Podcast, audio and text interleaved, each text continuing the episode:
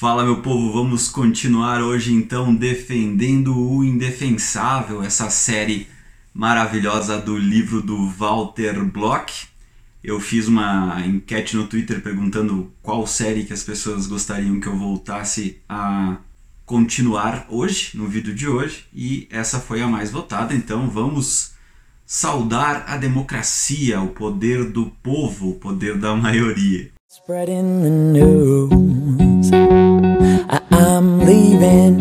Today. I wanna be a part of it. New York, New York. Você que não me segue no Twitter deve ter ficado meio assustado com os últimos dois vídeos do canal, tanto o Privo quanto o Tarefa são experimentos sociais que eu fiz aí e vão ter vários durante o meu canal. A ideia é ficar brincando com algumas questões que eu vou levantando. Eu aprendi a colocar os cards em cima, então o privo para quem, só para dar um contexto desses dois vídeos para quem tá, tá chegando agora, o privo, ó, o videozinho do privo aqui passando no card para você é o progressismo igualitário voluntário, na verdade é uma brincadeira de tentar esconder o libertarianismo dentro de um movimento de esquerda, né, um movimento aí progressista.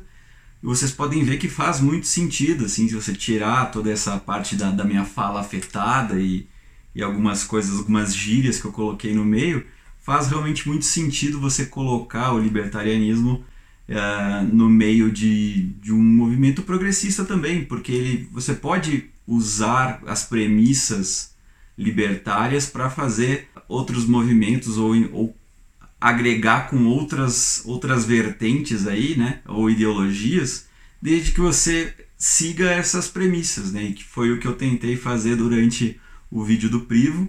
Então eu vou, vou você que quer realmente as ideias por trás do vídeo, eu vou montar um, um, um PowerPoint, uma apresentaçãozinha para vocês e, e disponibilizar para vocês mostrarem para os seus amigos progressistas, né, de forma mais séria do que eu explanei no vídeo, que realmente o libertarianismo pode ser puxado para esse, esse lado mais progressista. E o Tarefa também vai passar o cardzinho para vocês aqui que é o tático reacionário familiar, puxado para o conservadorismo individual, é a mesma coisa, só que para esse lado uh, mais conservador de direita, né, da, dos costumes e tal. Mas também, basicamente, são as premissas libertárias e como elas podem ser alocadas a, a, a esse libera, a esse conservador, cristão, família, né, tradicional, enfim, como ele continua sendo um libertário, mas puxando para o viés conservador e não progressista. Então você também pode pegar o tarefa, vou fazer a mesma coisa, pegar o, a apresentação do tarefa, botar num PowerPoint aí para você passar para os seus amigos bolsomínios neoconservadores, né? Então, só para só contextualizar para quem está assistindo os vídeos aí e não me acompanha no Twitter, não entendeu o WTF que são esses vídeos bizarros no meio do canal aí mas são experimentos sociais que eu vou eventualmente fazer aqui no canal. Agora vamos voltar então para o Defendendo o Defensável. Eu fiz uma playlist específica para o Defendendo o Defensável, vai passar o card da playlist aqui. Então já temos três vídeos gravados, esse é o quarto vídeo.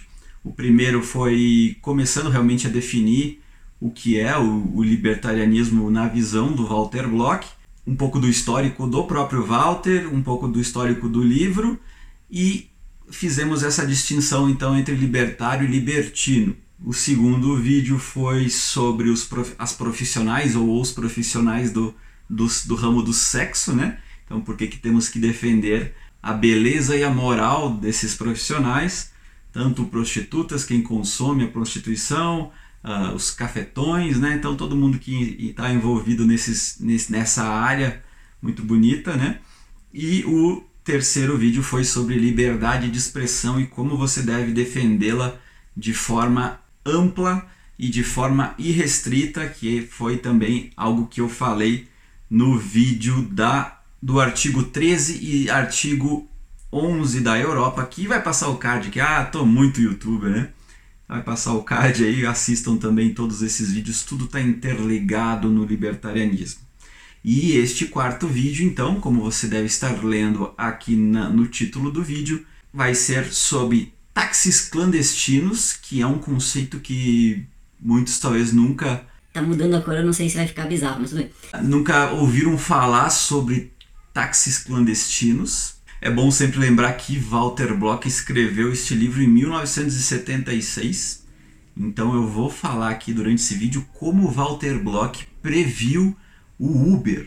Olha só como Walter Block, através das, das premissas do livre mercado e do libertarianismo, previu que no futuro existiria o Uber.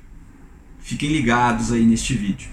E também sobre os cambistas, né, que são figuras aí que muitas pessoas detestam e querem acabar com os cambistas, como eles são belos e morais e como precisamos também defender os cambistas. Então são dois foras da lei, né, que são criminosos aos olhares do, da lei e do Estado, mas que são belos e morais de acordo com as leis do livre mercado. Então, como, como podemos defendê-los e por que defendemos esses dois players no mercado? Vamos começar então com os táxis clandestinos. Você que não se deve estar se perguntando como assim táxis clandestinos? Isso, isso eu nunca ouvi falar sobre isso. Existiu? É isso? Vamos colocar aqui no contexto do da onde o livro foi escrito. Foi escrito então na década de 70 em Nova York, né?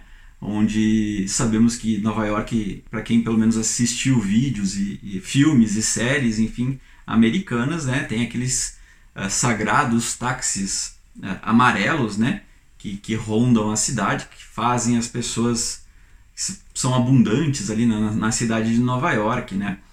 Agora você imagine no seguinte, né, você sempre via o táxi aonde? No centro de Nova York, ali na Times Square, né, no, naquele parque bonito lá, que eu esqueci o nome, mas enfim. É... e as pessoas, você nunca via, geralmente você não via táxis saindo aí do centro de Nova York levando as pessoas até o, o gueto né, da, da cidade, né, onde viviam as pessoas de, de, de classe uh, mais baixa né, e uh, as minorias aí, né, oprimidas da, da, da cidade, enfim o que acontecia? Vamos colocar então todo o contexto Nova York da década de 70. Né? Então ele colocou, o Walter coloca aqui no livro que o, negócio, o negócio de táxis dos Estados Unidos uh, opera em detrimento dos grupos pobres e minoritários de duas formas, tanto no grupo de consumidores como no grupo de produtores. Né? Então, no caso, o, o modelo de táxi na, naquela época, ela oprimia então os, os, os menos favorecidos dessas duas formas, tanto quem precisava consumir o produto táxi, né, o transporte, e quem queria, gostaria de trabalhar como taxista. Né? O modelo daquela época prejudicava os dois. Ele falava então primeiro sobre em relação a quem gostaria de consumir. Né? Ele coloca aqui que as tarifas de táxi eram fixadas uh, em formato de lei né? e eram invariáveis, não importando o destino da corrida. Então, uh, você não, o taxista não podia discriminar o destino da corrida, era só realmente por de acordo com a bandeira ali, né, determinado por, por horário ou por quantidade de, de tempo, né, ou por é, distância percorrida, mas não discriminava onde você estava levando o seu passageiro, né?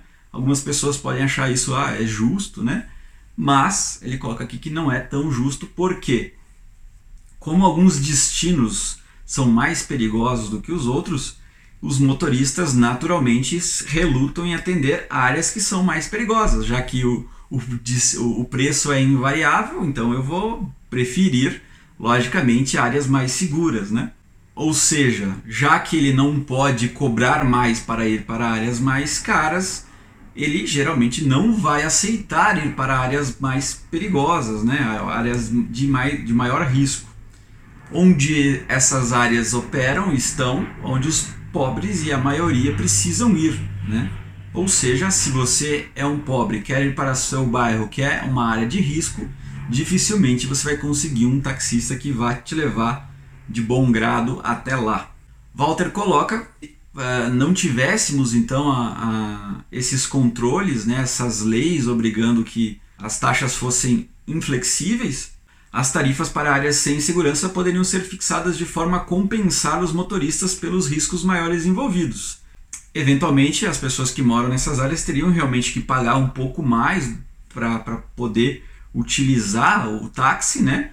Se não, ou se não pagar mais por isso, teriam que se sujeitar numa forma de táxis em, em pior estado, né? Táxis mais velhos, enfim. Mas pelo menos teriam o serviço de táxi, poderiam usar o serviço de táxi numa emergência ou quando precisassem, né? No sistema atual, eles sequer têm essa possibilidade, eles têm que se sujeitar ao transporte público, né? Ou, enfim, ter que comprar um carro. Walter coloca aqui também que essa questão de depender do transporte público pode parecer um inconveniente não tão dramático assim, né? Ah, mas ah, tem ônibus, tem trem, né? Na cidade como Nova York, a gente sabe que tem toda uma linha de metrô uh, estruturada, né? Mas você tem que entender que essas linhas de metrô e até mesmo as linhas de ônibus, muitas vezes elas são estruturadas há décadas atrás e a demanda por regiões específicas ela é naturalmente ela vai se moldando conforme o tempo, quase em tempo real, né? Então, se um bairro uh, começa a surgir uh, com mais pessoas naquele bairro novo, enfim, dificilmente vai ter uma linha de ônibus que leve para aquele bairro num tempo útil ou num tempo real, no caso, né? Vai ter que depender de uma demanda realmente grande para pessoas começarem a buscar ter voz para que a prefeitura dirija lá uma, uma linha pública de ônibus ou de, de trem ou até mesmo um metrô para aquela região. E quando, em, em relação ao táxi ou a um táxi clandestino ou, ou hoje o Uber, Caso uma região comece a ter muita demanda, naturalmente ela é atendida sem muito estresse, sem você depender que a prefeitura coloque uma linha de ônibus lá, né? Então, é, esse inconveniente de não ter uma região, não ter um, um transporte público para aquela região pode parecer um inconveniente baixo para quem não está envolvido com o inconveniente, mas quem mora lá sente na pele como é ruim ter que depender somente desse, desse transporte público. Né? O Walter coloca aqui, por exemplo, a, um, uma questão de como o táxi naquela época podia ser utilizado até numa questão de, de saúde, de emergência, né? Por exemplo, você está lá na sua casa e acontece alguma coisa, você precisa ir para algum hospital com urgência, né? Como às vezes é difícil uma ambulância chegar até lá, Muitas vezes um táxi poderia ser esse substituto, né? Você já pega um táxi e já leva para o hospital, muito mais rápido do que esperar a ambulância ir até lá. E como uh, essas regiões periféricas dificilmente tem táxi ali dando sopa, né? Esperando para ter uma corrida, até pelo risco envolvido, essas pessoas acabavam ficando reféns de ou aguardar a ambulância ou ter que ficar pedindo arrego para vizinhos, enfim e, e como essa falta de, de, um sistema descentralizado de transporte, como temos hoje no, no caso do Uber, né, fazia muitas pessoas perderem até a vida, muitas vezes, por não ter alternativas de como levar rapidamente alguém para um, um hospital. Né? Então ele coloca aqui que na, na condição também de produtores, né, de, de ofertar o serviço, esse sistema da época lá de, de 1970, né, de Nova York, também era muito complicado, porque você tinha que comprar uma licença. Eu acho que é bem parecido como é o sistema de táxi até hoje, inclusive aqui no Brasil, né? Para você poder ter um táxi, você tem que ter um, uma licença, um papel que, que te permita ser um taxista. E essas licenças são, ah, na época, eram restritas, né? A uma quantidade X de taxistas. Eu acho que hoje, até hoje, também é assim você tem um limite de táxis, né? Então, essa escassez de licenças faz com que a própria licença se torne cada vez mais cara né? e, se, e fique nas mãos de, de algumas pessoas. Né? No caso de sindicatos ou de magnatas do táxi, né? É, quem começou mais cedo e comprou várias licenças se tornou praticamente um magnata do, do táxi mesmo. Né? Ele comprou várias licenças e daí criou uma frota de táxis e aí negociava com as pessoas, ou, ou revendia muito mais caro depois, ou realmente alugava a licença, né? O que torna realmente, se você quiser entrar e ser taxista, você teria que ou pedir arrego para um magnata desses para alugar essa licença para você, às vezes aluga até o carro e você se tra trabalha o dia inteiro para você ficar com uma partezinha do, do teu trabalho, o resto vai para o dono dessa licença que alugou para você, né? E ele colocou aqui que algumas licenças lá em Nova York chegaram a ser vendidas por 30 mil dólares. Aí você imagina o que era 30 mil dólares em 1970. Então, você, imagina você, um pobre, querendo ser taxista, como que você iria conseguir ser taxista, sendo que você tinha que comprar uma licença por 30 mil fucking dólares, né? Então era simplesmente uma barreira de entrada intransponível, né? E aí ele coloca aqui isso, esse, esse cenário fez surgir os táxis clandestinos. O que aconteceu? Ele até coloca aqui que isso, os, esses grupos minoritários começaram a entrar no ramo de táxi no mais tradicional estilo de se honrar uma tradição americana que datava da Guerra de Independência de 1776, desobedecendo a lei. É essa que é a tradição americana, desobedecer a autoridade simplesmente as pessoas começaram a colocar taxímetros, luzes e sinais especiais em seus carros e se autodeclararem táxis. Pronto. Coloquei um negocinho em cima aqui, uma sirene, pronto, eu sou um táxi agora. E esse era um táxi clandestino. Coloca aqui que nesses táxis piratas eles começavam a cruzar então as áreas aí do gueto, né, que, que eram evitadas pelos taxistas licenciados e começavam a atender essa demanda do pessoal do gueto, né? Levar para o centro, trazer de volta para casa, ir para o mercado, ir para o hospital, né? Dar um rolezinho de táxi, enfim. Esses táxis piratas não licenciados começaram a ganhar vida ali, principalmente nos guetos da cidade de Nova York, né? Ele coloca que essas pessoas estavam vivendo sim de forma honesta, mas de forma ilegal ao mesmo tempo. E olha que interessante, olha que interessante. Nessa mesma época, o lobby dos taxistas de Nova York pressionou com sucesso a Câmara de Vereadores a aprovar uma lei que aumentava a tarifa dos táxis licenciados. Isso fez com que o movimento caísse vertiginosamente, uh, como um efeito imediato à sensível redução dos taxistas li, uh, licenciados. Ou seja, o lobby dos taxistas fez aumentar a tarifa. Muitas das pessoas, dos taxistas que eram licenciados notaram que as pessoas pararam de pegar táxi, principalmente licenciado, já que a tarifa estava muito alta. Esses taxistas licenciados começaram a trabalhar também na, na clandestinidade. E aí, ao invés de fazer a, a clássica reconhecimento da borrada que, que foi feita e reduzir as tarifas novamente, o que foi feito? Vamos brigar com quem está atendendo a demanda do mercado. No caso, os taxistas licenciados começaram a reagir de forma violenta e quebrar os, taxis, os táxis clandestinos e botar fogo em táxis clandestinos. E lógico, os taxistas clandestinos também começaram a revidar e tocar fogo e brigar com os taxistas licenciados. Isso causou uma imensa guerra dos táxis lá em Nova York. Lembra alguém? Lembra táxis versus Uber, quando o Uber começou a vir para o Brasil? Pois é, as pessoas sempre preferem brigar e tocar fogo do que resolver respeitar as regras de oferta e demanda do mercado. E é aqui que o Walter Block, em 1976, prevê o Uber. A solução adequada para a crise do táxi, diz Block, não é cooptar os movimentos de taxistas clandestinos com ofertas de integrá-los ao sistema de táxis licenciados, e sim destruir o sistema de licenças restritivas de táxis. Em termos de funcionamento cotidiano do mercado, isso significaria que qualquer motorista qualificado com carteira de habilitação em dia poderia utilizar qualquer veículo que passasse na inspeção de trânsito para apanhar e deixar passageiros em qualquer rua de sua mútua escolha e por qualquer preço mutuamente acertado. Isso é até um Uber um pouco mais liberal do que o Uber é hoje, né? Mas basicamente é o que a gente faz hoje. O Uber, ele, ele no começo ele falou assim, ó, tem carro, sabe dirigir?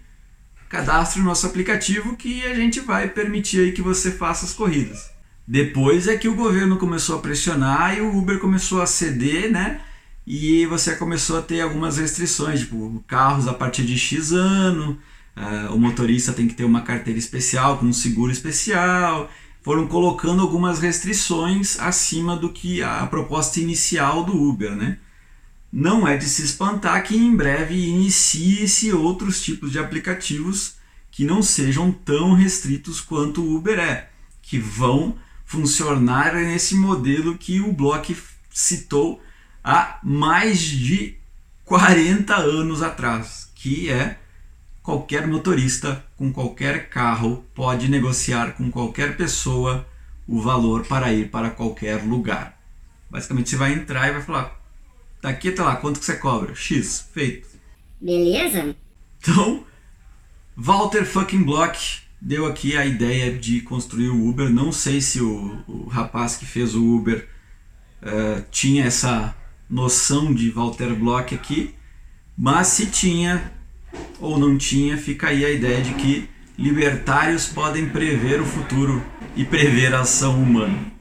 Ele até coloca aqui lá que, que, que dessa forma, né, operando dessa forma libertária, né, o mercado de táxis na cidade de Nova York funcionaria exatamente da mesma forma que funcionam os rickshaws de Hong Kong. Hong Kong já era liberal e libertária desde aquela época, né, desde a década de 70. Basicamente qualquer pessoa lá, lá, lá em Hong Kong podia dirigir esse rickshaw, que é basicamente uns carrinhos que levam as pessoas para qualquer lugar, então não precisa de uma licença nem nada, é só atendendo a demanda de transporte das pessoas. Não sei nem como é que está hoje isso lá em, Hong Kong, mas com certeza evoluiu num, sentido parecido, né? Ó, ou para tomarmos o exemplo um pouco menos exótico, o mercado de táxis funcionaria da mesmíssima forma que funciona hoje o mercado de babysitters, depende, dependendo completamente de acordo com o consentimento mútuo entre as duas partes. Então, babysitter é isso, né? Tem uma vizinha ali que aceita cuidar da sua criança, você chama ela, você fala, ó, oh, tem que fazer, cuidar aqui da minha criança, eu vou ficar fora das 7 até as 10, desse período eu te pago 10 dólares. Aceita? Beleza. Então, esse não, é um, não tem um, um governo estipulando um salário mínimo para babysitter, esse tipo de coisa assim, né? É um consentimento entre duas partes totalmente ganha-ganha e, e, e, mútuo ali o, o benefício, como o Walter preveu, o nosso querido Uber. E aqui ele coloca até os possíveis contrapontos que existiriam e que realmente existiram no início do Uber. Ainda tem gente que usa esses argumentos e o Walter já quebrou esses argumentos lá em 76. As pessoas falariam o seguinte: o livre mercado levaria ao caos e anarquia se fossem eliminadas as, as licenças. A cidade ficaria inundada de táxis e a capacidade de qualquer motorista ganhar a vida ficaria reduzida. Assim, os motoristas debandariam o negócio e haveria muito menos táxis à disposição. Sem as licenças para regular a quantidade, o público ficaria entre duas alternativas insatisfatórias. Ou a abundância, superabundância, né? Ou a falta, carência de táxi, né? Então, esse argumento foi utilizado no, no, no, no, início do Uber, que, que o táxi iria acabar, que daí o Uber ia matar o táxi, que as pessoas iam ficar só com o Uber, daí ia virar uma anarquia, daí realmente o Uber ia parar de funcionar, e aí não ia ter mais o táxi, daí ninguém ia conseguir mais se transportar e tal. A gente viu que o Uber e o táxi podem conviver pacificamente entre os dois. Talvez sim, muitos taxistas largaram a vida do táxi, foram fazer outra coisa, né? foram trabalhar de, de próprio Uber ou foram fazer outro tipo de trabalho e, ao mesmo tempo, muitas pessoas que estavam desempregadas viraram motoristas de Uber e atenderam a demanda. Realmente, no começo, talvez inundando o mercado de Ubers, mas quando atingiu um coeficiente aí que a demanda estava de acordo com a necessidade e algumas pessoas não estavam vendo mais tanta vantagem em trabalhar com Uber, elas deixaram de ser Uber e foram fazer outra coisa também. E é isso o mercado que vai regulando. Conforme a necessidade vai aumentando, mais pessoas vão precisando de Uber e tem poucas, poucos Ubers naquela região, aquela região vai pagar um pouco mais. Então naquela região vai vir mais pessoas, ou pessoas que moram naquela região vão se tornar Ubers, porque ali está sempre a tarifa dinâmica, por exemplo. Então é o mercado que vai regulando essa necessidade da quantidade de pessoas. Então nunca vai ter uma superpopulação ou uma restrição extrema de, de, de necessidade. pode ser que realmente passe um pouco do nível médio de necessidade, mas aí é, naturalmente algumas pessoas vão desistindo, ou pode ser realmente que por durante algum tempo a, a demanda seja maior do que a oferta e naturalmente isso vai atrair mais pessoas para aquele mercado. Isso é em todos os mercados livres que acontece dessa forma. Todo, toda vez que o, o, o Estado ou qualquer outro tipo de força tenta controlar essa demanda e oferta, dá problema e nunca consegue de fato controlar de forma satisfatória, né? com medidas protecionistas, esse tipo de coisa assim. Então, algumas pessoas usavam que o licenciamento protege os passageiros, né? Porque sem o licenciamento vai ter pessoas malvadas, carros quebrados, né? Bandidos, enfim. Sim, pode acontecer de ter um Uber que, que faça merda, assim como com certeza muitos taxistas já fizeram merda mesmo com a licença. Né? Então isso não, não é um argumento válido para proibir a existência de um sistema de transporte descentralizado. É que ele coloca até uma fábula interessante que é a fábula do salteador. É, para combater a ideia de que assim, ah, a gente não pode fazer isso porque seria injusto com, as, com os taxistas que compraram essa licença, né? Nossa, o cara pagou 30 mil dólares para ter a licença e agora a gente permite que qualquer pessoa, seja táxi, pobrezinho, dessa pessoa que comprou a licença por 30 mil dólares, né? Aí o, o Walter coloca aqui uma, uma fábula que é sensacional. Um proprietário de terras, é, um coronel, vamos chamar assim, concedeu a permissão a um grupo de salteadores que roubassem todas as pessoas que passassem ali naquela região. Por esse direito, o dono das terras, esse coronel, cobrava uma taxa de 2.500 dólares, dólares para você ser o salteador dessa região. Né? Ah, você pode até roubar aqui a galera, mas você vai ter que pagar para mim aí uma taxa de ladrão. Eu vou te dar uma licença de ladrão aqui de 2.500, mas custa essa licença custa 2.500 dólares. É basicamente a mesma coisa que da questão do, dos taxistas, né? Uh, se você for parar para pensar nesse sentido, assim, você tem, por um lado, o dono das terras que, que está deixando pessoas roubarem, né? e do outro lado você tem bandidos licenciados que estão te roubando.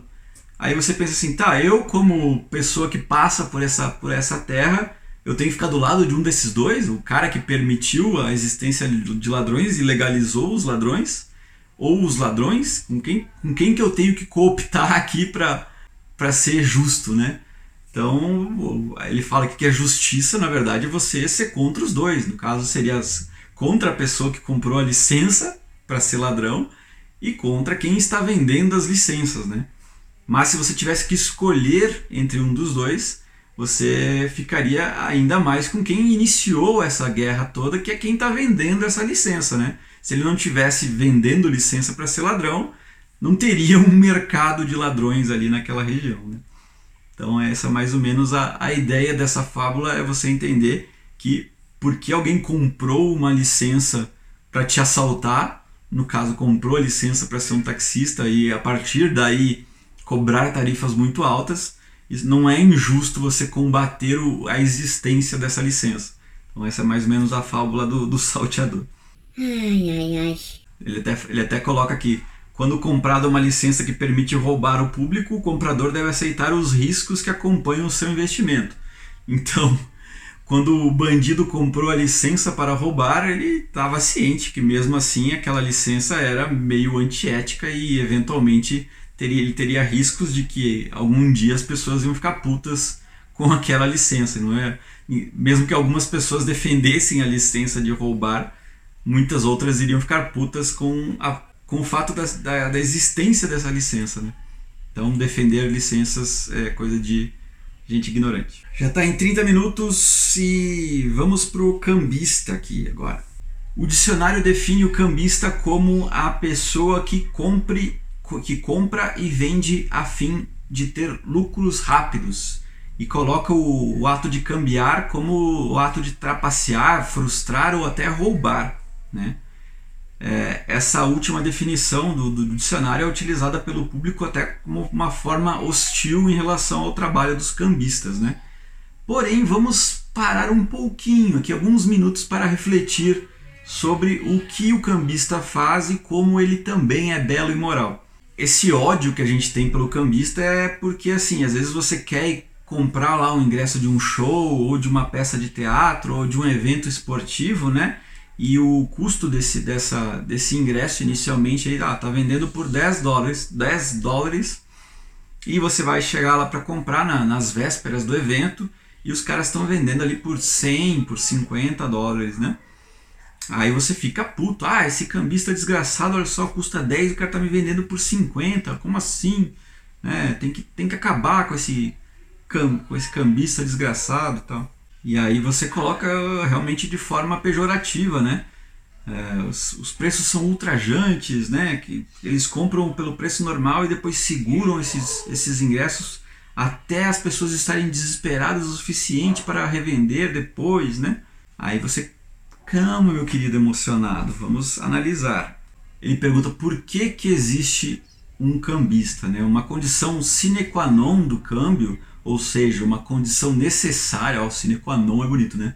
uma condição necessária para a existência do câmbio é a venda de uma quantidade fixa e invariável de ingressos. Ou seja, tem só um, só tem uma determinada quantidade possível de pessoas que cabem ali num, num teatro, num estádio, enfim, e se acabar, acabou. Essa é a condição inicial para que o cambista sequer exista. Se pudesse surgir uma demanda flexível, né? Ah, esgotou ali, abre uma segunda sessão, como geralmente acontece em shows de humor, em shows de alguns, algumas peças de teatro até, é, você até shows de música, ah, esgotou a primeira primeiro lote, você você faz um segundo show no mesmo dia ou no dia seguinte você faz um, um segundo show se você consegue fazer essa, esse aumento de acordo com a demanda, o, o, papel do cambista praticamente desaparece. Porque, porque você vai pagar muito mais para um cambista para assistir na primeira, na primeira parte, se vai ter uma segunda parte totalmente igual à primeira, pelo um preço original, né, sem precisar depender do cambista. Mas isso é, realmente não, é, não são todos os, os eventos que é possível ter essa demanda flexível. Né? Por exemplo, a final de um campeonato esportivo você não vai fazer uma segunda final só porque tem demanda maior. Então é natural que o cambista atue principalmente onde não é inflexível, né? É realmente uma quantidade fixa e determinada pela escassez de lugares do, do local. A segunda condição necessária é que o ingresso, é, o valor do ingresso esteja impresso no bilhete, né? Lá no ingresso esteja o valor que foi comprado. Se não tivesse o valor, se não fosse determinado um valor inicial e impresso no ingresso, a, venda posterior por qualquer valor não seria vista como um mercado negro, né? Porque assim, vamos fazer uma comparação com a venda de uma ação de uma empresa num mercado de ações, numa bolsa de valores, né? Você compra hoje um, uma ação da Petrobras, por exemplo, ela custa, sei lá, 12 reais não importa quanto tempo você segure essa, esse, essa ação ou você venda daqui a 20 anos, ela não vai ter lá o valor que você comprou por ela. Você vai vender por quanto ela está valendo naquele momento. Né? Então, ninguém uh, vê um, um, dono de uma ação de uma empresa como um cambista porque ele compra na baixa e vende na alta. Ele é simplesmente um acionista da bolsa de valores.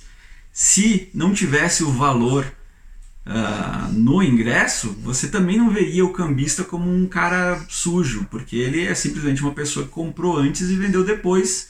Se ele lucrou ou se ele perdeu dinheiro é irrelevante, porque ele está assumindo o risco de que aquilo não tenha demanda no futuro. Então, se ele comprar 20 ingressos de um show logo que abriu, no primeiro lote, e depois no final não ter demanda por esse, por esse ingresso, ele vai arcar com aqueles 20 ingressos encalhados ou ele vai ter que vender mais barato do que ele comprou.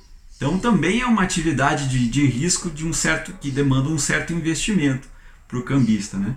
Então o fato de ter o valor também torna um pouco mais ultrajante a questão da venda por um valor maior no final. Porque às vezes você vai pagar 50 reais por um negócio que está impresso lá que o cara pagou 10. Então você vai se sentir meio lesado, mesmo que você entenda que aquilo seja uma, um, um ato legal ou um ato honesto de compra e venda voluntária. Né? E uma terceira condição que o Walter coloca aqui é que geralmente o preço fixado desse ingresso é deliberadamente feito abaixo do valor normal de uma demanda natural, vamos dizer assim, porque a administração do, do show, ou do teatro, ou, sei lá, do, até do cinema, enfim, ela entende que é, colocar o valor abaixo do valor de demanda real faz com que muitas pessoas vão comprar aquilo. Então, que ela não tenha problemas com casa uh, vazia, por exemplo. E a questão, ele coloca aqui também é uma um paradigma lá da década de 70, onde talvez hoje não é tão assim, mas ainda temos uma certa relevância até hoje, que é as filas nas bilheterias para um show de teatro, por exemplo, para um concerto musical, ou até para um, um, uma final de um, de um evento, as filas que se formavam para você comprar o ingresso eram uma publicidade natural da administração de um evento, né? Então eh, era colocado o valor abaixo justamente para ter essa publicidade grátis, vamos por assim, é, do seu evento, né? Então, ah, vou fazer o show aqui, eu vou colocar o ingresso a 10 dólares porque eu quero que a fila fique o dia inteiro aqui na minha frente para eu vender os ingressos todos. E só esse fato de ter uma fila gigantesca já atrai as pessoas que passam. Olha que fila é essa? Nossa, do show deve ser bom, vamos, vamos assistir. Então talvez ela, ela não queira ficar nessa fila, mas ela vai ficar ansiosa por uma próxima oportunidade que esse show se repita. E, claro, o fato de ser mais barato atrai o trabalho do cambista, porque existe esse sistema então de compensação que o próprio sistema de oferta, de oferta e demanda do mercado cria, né? Então, o preço estando abaixo da demanda, né? Então, os caras colocaram o preço de forma deliberada abaixo para atrair as pessoas e para gerar essa, essa publicidade. Logo, uh, tem demanda para que pessoas vão pagar mais caro por isso. Então o cambista ele vai na fila e depois tenta revender esse, esse ingresso para quem tem interesse em pagar mais caro por ele. É um, é, esse desequilíbrio natural coloca forças que, no mercado que atuam para corrigir o desequilíbrio, né? E o cambista nada mais é do que uma dessas forças que está ali atuando nessa correção. E aqui o Walter faz mais uma, uma, uma reflexão que é muito interessante, que nesses casos onde realmente a quantidade ela é fixa, né, ela é invariável, por exemplo, a final de um, ele coloca aqui no final de um grande jogo de beisebol, se eu não me engano. Temos lá então 20 mil lugares no estádio e temos 30 mil pessoas que querem assistir né, essa grande final. Uh, ou seja, 10 mil pessoas realmente vão ficar de fora. Né? O que você pode fazer para atender essas 20 mil pessoas que irão, ou, ou tentar atender essas 30 mil pessoas que irão da forma mais justa? Né? Ou você faz um racionamento pelo preço, que é geralmente o que as pessoas não acabam não concordando tanto, né? ou um racionamento sem alteração de preço. Aí você, você para para pensar um pouquinho no que, o que implica essas duas coisas, né? Vamos pensar no seguinte. Vamos fazer primeiro então o racionamento pelo preço, né? Basicamente é o seguinte, ah, eu tenho esses 20 mil lugares aqui e o meu ingresso vai ser 5 reais. Com, com um ingresso a 5 mil reais, tem 30 mil pessoas que querem entrar aqui, certo?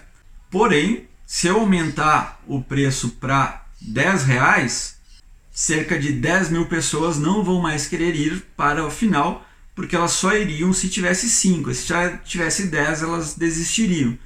Então, dos 30 mil que querem, ter, querem uh, ir para o lugar, se eu aumentar o preço para 10, 10 mil pessoas desistem e eu preencho o meu, meu estádio com pessoas aí querendo assistir a 10 reais. Né? Então você pode pensar que o racionamento pelo preço é o mais correto a se fazer, mas o problema é que as pessoas que fazem esses eventos não sabem exatamente qual é o preço médio que você tem que cobrar para lotar exatamente o estádio.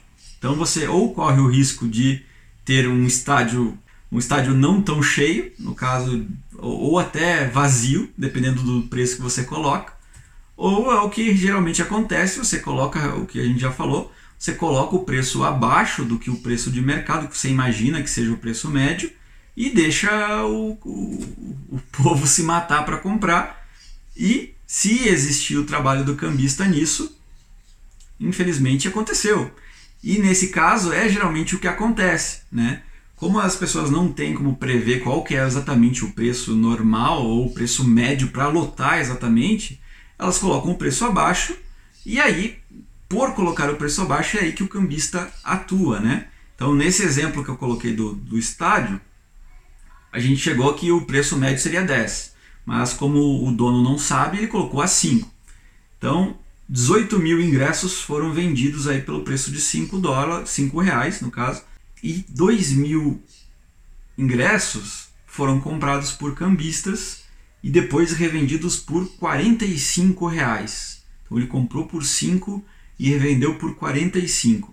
Se você fizer a média final, que é fazer os 18 mil vezes 5 e os 2 mil vezes 45, você vai chegar que a média final paga por todo mundo foi 10 ou 9 e pouquinho.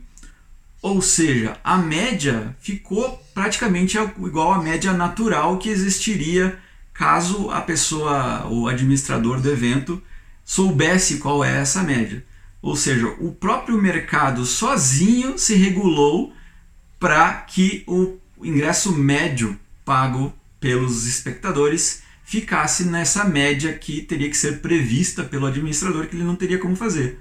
Então, assim, mesmo que o cambista tenha cobrado muito mais do que o, o, normal, vamos dizer assim, ou o preço inicial colocado pelo administrador, ele basicamente atendeu a demanda dessas pessoas que realmente queriam assistir o jogo, mas por outros fatores não conseguiriam pagar esses cinco reais iniciais.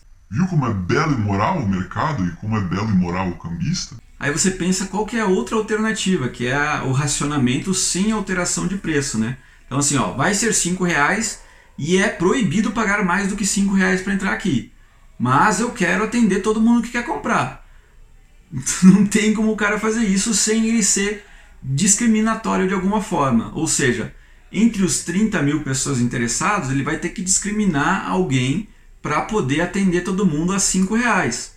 Ou ele vai fazer isso de forma uh, num sistema nepotista, por exemplo, vai vender só para parentes ou amigos da administração, né? Ou ele vai fazer de forma racista, no caso, ah, eu vou vender só para pessoas brancas, né? Ou ele vai fazer de forma um tipo de discriminação sexual, ah, vou vender só para homens esses ingressos. Ou para qualquer outro tipo de discriminação que você pode imaginar. Não, vou, vou preferenciar, vou vender só para veteranos de guerra, uh, membros de certo partido político. Então, ou você faz por preço, que é a forma mais justa, ou você faz de alguma outra discriminação que vai ser ainda mais bizarro do que pelo preço. Então, o racionamento mais correto e mais justo é sim o pelo preço que faz o cambista trabalhar. Ele coloca aqui que o, o, o, típico método utilizado é o PCL, né, o primeiro chegar leva, que é o que geralmente as pessoas fazem, né? Você coloca o ingresso a cincão e os primeiros que chegarem na fila compram quem não conseguir comprar depois vai ter que dar um jeito, né? Comprar com o cambista ou, ou não vai assistir, né? Aí você pensa assim, realmente isso é o mais justo? Porque você pensa, poxa, é, eu realmente gostaria de comprar esse ingresso por, por cinco reais, mas eu não tenho a disponibilidade de ficar nessa fila o dia inteiro para poder comprar, ou madrugar nessa fila para poder comprar. Eu tenho que trabalhar, eu tenho que fazer levar meu filho para a escola, eu tenho que, uh, enfim, eu não tenho essa disponibilidade de ficar ali. Então ele coloca aqui que esse sistema do PCL é discriminatório em relação àqueles que não que acham oneroso ou que não podem ficar na fila, né?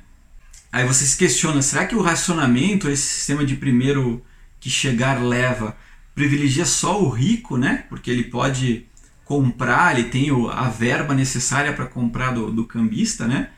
E aí você passa a entender que não é necessariamente privilegiando o rico que existe isso, né? Vamos pensar em algumas alternativas aqui. Você pode até colocar que ele prejudica o rico e beneficia as classes baixas e, as classe, e a classe média, né? A primeira sugestão para isso é, pra, é, você se perguntar quem que é o cambista, né? O que, que, é, o que, que é a figura do cambista? Geralmente é um cara que ou é desempregado, né? Ou ele não tem um emprego formal, né?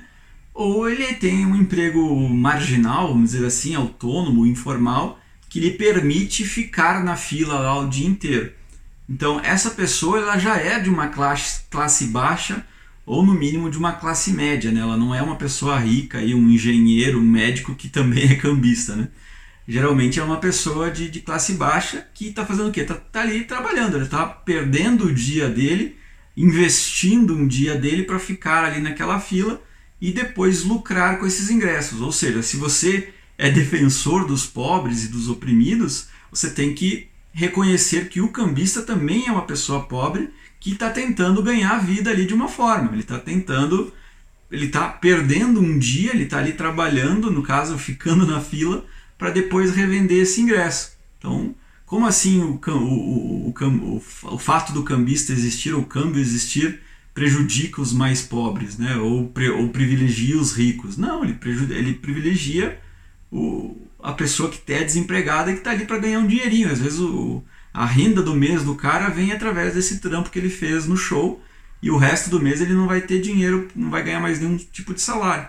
E ele vai ter que sustentar a família dele ou sustentar ele mesmo durante o mês com aquele trampo do show que ele fez ali. Pense nisso, querido crítico do, do cambista.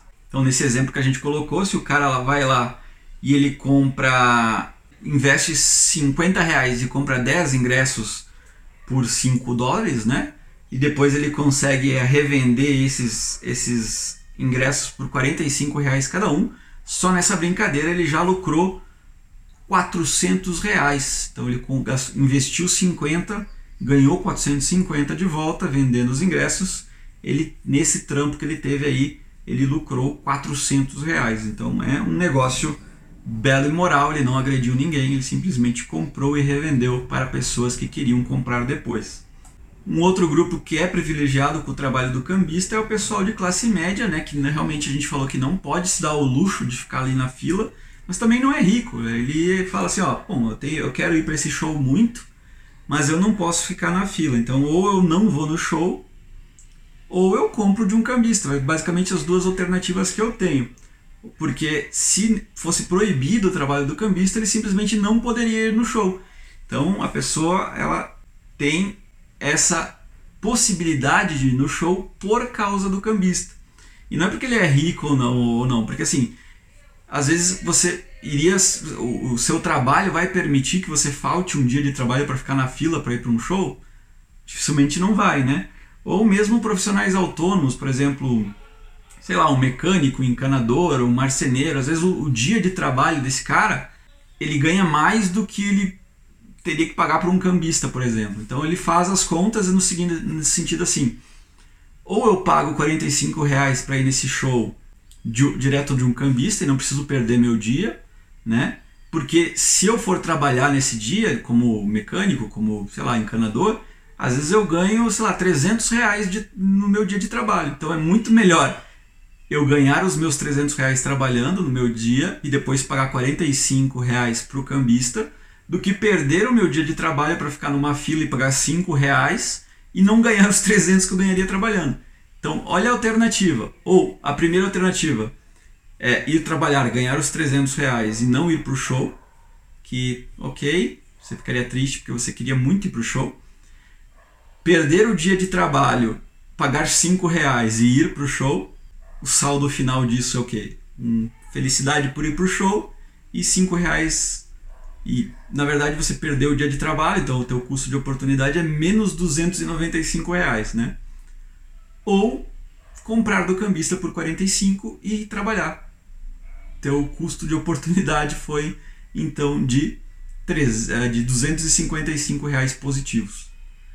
Então cambista é belo e moral, você Nessa, nessa terceira alternativa, você foi pro show, ficou feliz, trabalhou, ficou com dinheiro extra para gastar em bebida durante o show e ajudou um cambista que é um cara pobre que às vezes só vai ter a renda dele naquele trampo ali.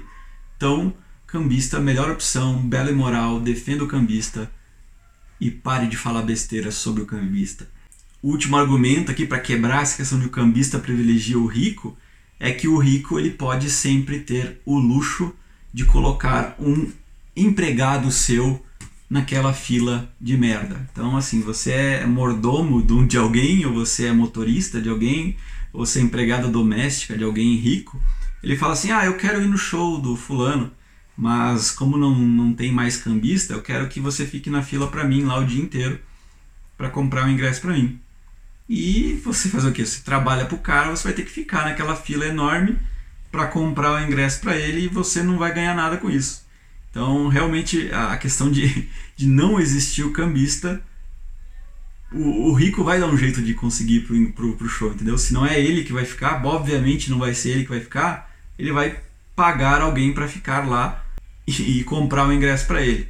Se existir o cambista, ele vai fazer os, os cálculos. É, é melhor eu pagar os 45 reais para o cambista ou deixar o meu funcionário naquela fila o dia inteiro. Geralmente o, o custo de um, de um, dia de trabalho de um funcionário é maior do que os 45 reais. Então, tendo essas duas alternativas à disposição, o rico analisa qual é o custo de oportunidade, né? Ou deixar o meu funcionário lá o dia inteiro, ele compra o ingresso para mim por 5 reais, ou o meu funcionário vai fazer o trabalho dele, limpa a casa, ou enfim, faz todo o trabalho do funcionário, e eu pago para o cambista e, e, e tá resolvido, né?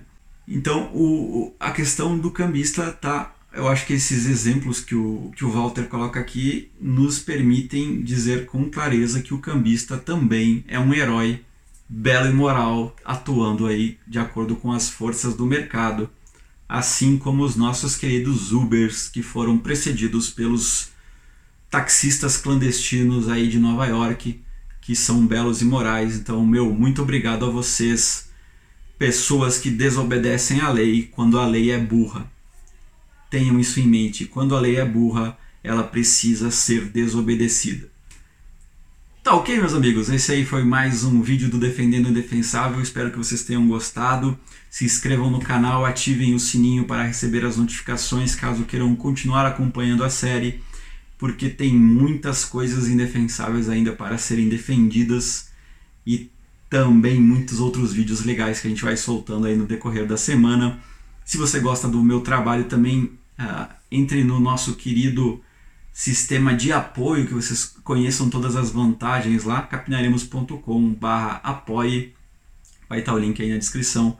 Qualquer valorzinho mensal você ajuda a este canal continuar sendo produtivo, porque se não for produtivo eu vou fazer outra coisa, porque eu também sou capitalista. Tchau, tchau e até a próxima.